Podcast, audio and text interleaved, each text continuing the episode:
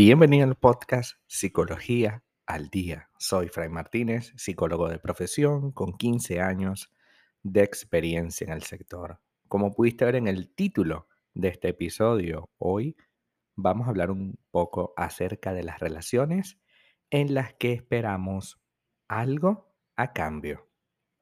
Siempre es importante reconocer que nosotros tenemos una serie de intereses que necesitamos que se lleven a cabo en la vida. Tener intereses, tener objetivos, tener planes, no siempre tiene que ser algo negativo, ni tiene que ser algo superficial. Oh, sí, eres superficial porque estás pensando en algo. No. Evidentemente necesitamos que las personas a nuestro alrededor cumplan ciertos requisitos necesarios para que la relación se lleve adelante. Eso es normal. Ahora, ¿dónde viene el problema? El problema viene cuando eh, tenemos muchos vacíos internos y queremos que esa persona los llene. Queremos concretar que esa persona sea la capaz de darme eso. Y llegamos a situaciones de si yo solo doy y tú solo das, entonces mm, empezamos a crear una serie de expectativas muy, muy difíciles de satisfacer. Me explico. Si la persona comienza a sentir que es la única que da, uno de los dos es el único que da, entonces empieza a crearse como una especie de factura emocional, donde la persona siente que todo el tiempo está entregando y entregando y le tiene el otro una deuda exageradamente alta. Vamos a suponer el caso de que uno de los dos tiene un trabajo más exigente que el del otro, es decir, suponiendo eh, que tu trabajo sea de noche y el trabajo de tu pareja sea de día. Al ser más exigente tu trabajo de noche, sientes que estás poniendo más en la relación de lo que podía ser la otra persona.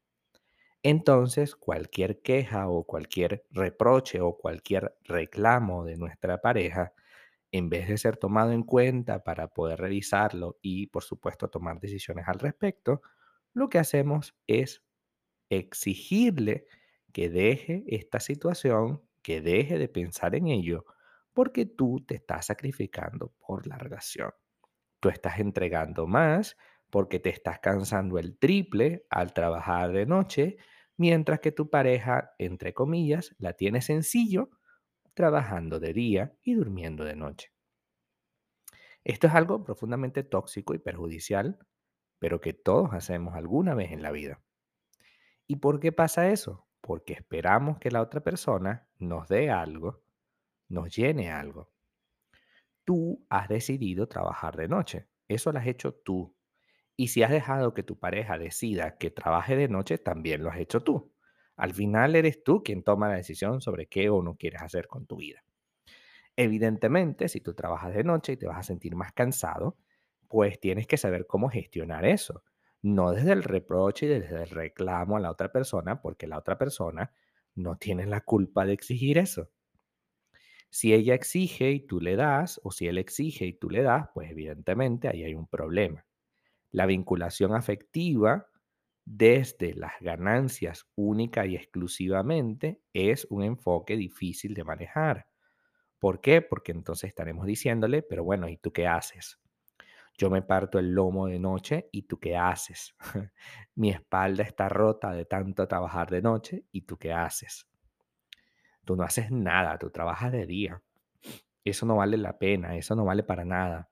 Y empiezas a, poner por debajo de ti una situación que no puede ser. Las relaciones de pareja felices se sustentan de la necesidad de compartir cosas. Si bien es cierto que puede haber algún momento en el que exista una transacción, por supuesto, yo estoy a favor de que las relaciones tiene que haber condiciones y las condiciones son una transacción. Tú necesitas que yo esté un poco más pendiente de ti porque a ti te gusta el cariño, el, el afecto físico, yo no me gusta tanto, pero a ti te gusta y yo quiero complacerte. A cambio, yo también quiero que tú me dejes tranquilo o tranquila en ciertas situaciones en las que yo me desahogo, no sé, jugando videojuegos, por decir un ejemplo. siempre que jugar videojuegos no represente al final un problema, es decir, jugar muchas horas o en momentos en los que no se debe por X motivo de la relación, pues perfecto, tenemos una transacción. Yo te doy más afecto, tú me dejas jugar. Y por decir un ejemplo, que puedan haber miles. Lo cierto del caso es que si tú tienes un efecto de reciprocidad, pero quieres más porque sientes que la otra persona está en deuda contigo, entonces tienes que preguntarte si realmente vale la pena estar ahí. Porque a veces uno se mete en relaciones en donde no debe estar simplemente por evitar la soledad, por ejemplo. Por evitar qué va a pasar después de que terminemos. Porque tenemos muchos años juntos, porque tenemos una vida en pareja, porque tenemos una casa, porque tenemos un carro, un perro, lo que sea.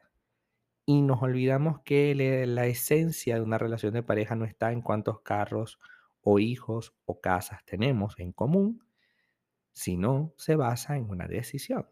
¿Tú realmente quieres estar con alguien que te produce infelicidad? Yo creo que la infelicidad es un buen termómetro para saber que la relación no va bien. Para saber que esta relación está cuanto menos cojeando. y evidentemente bajo esas circunstancias no podemos seguir en esta relación de pareja. Hasta acá nuestro episodio al día de hoy. Muchísimas gracias por quedarte aquí hasta el final. Si deseas saber más sobre mi contenido, www.fraymartinez.com para consultas online www.fraymartinez.com y también sígueme en mi Instagram, arroba fraymartinez20. Muchísimas gracias y hasta el próximo episodio.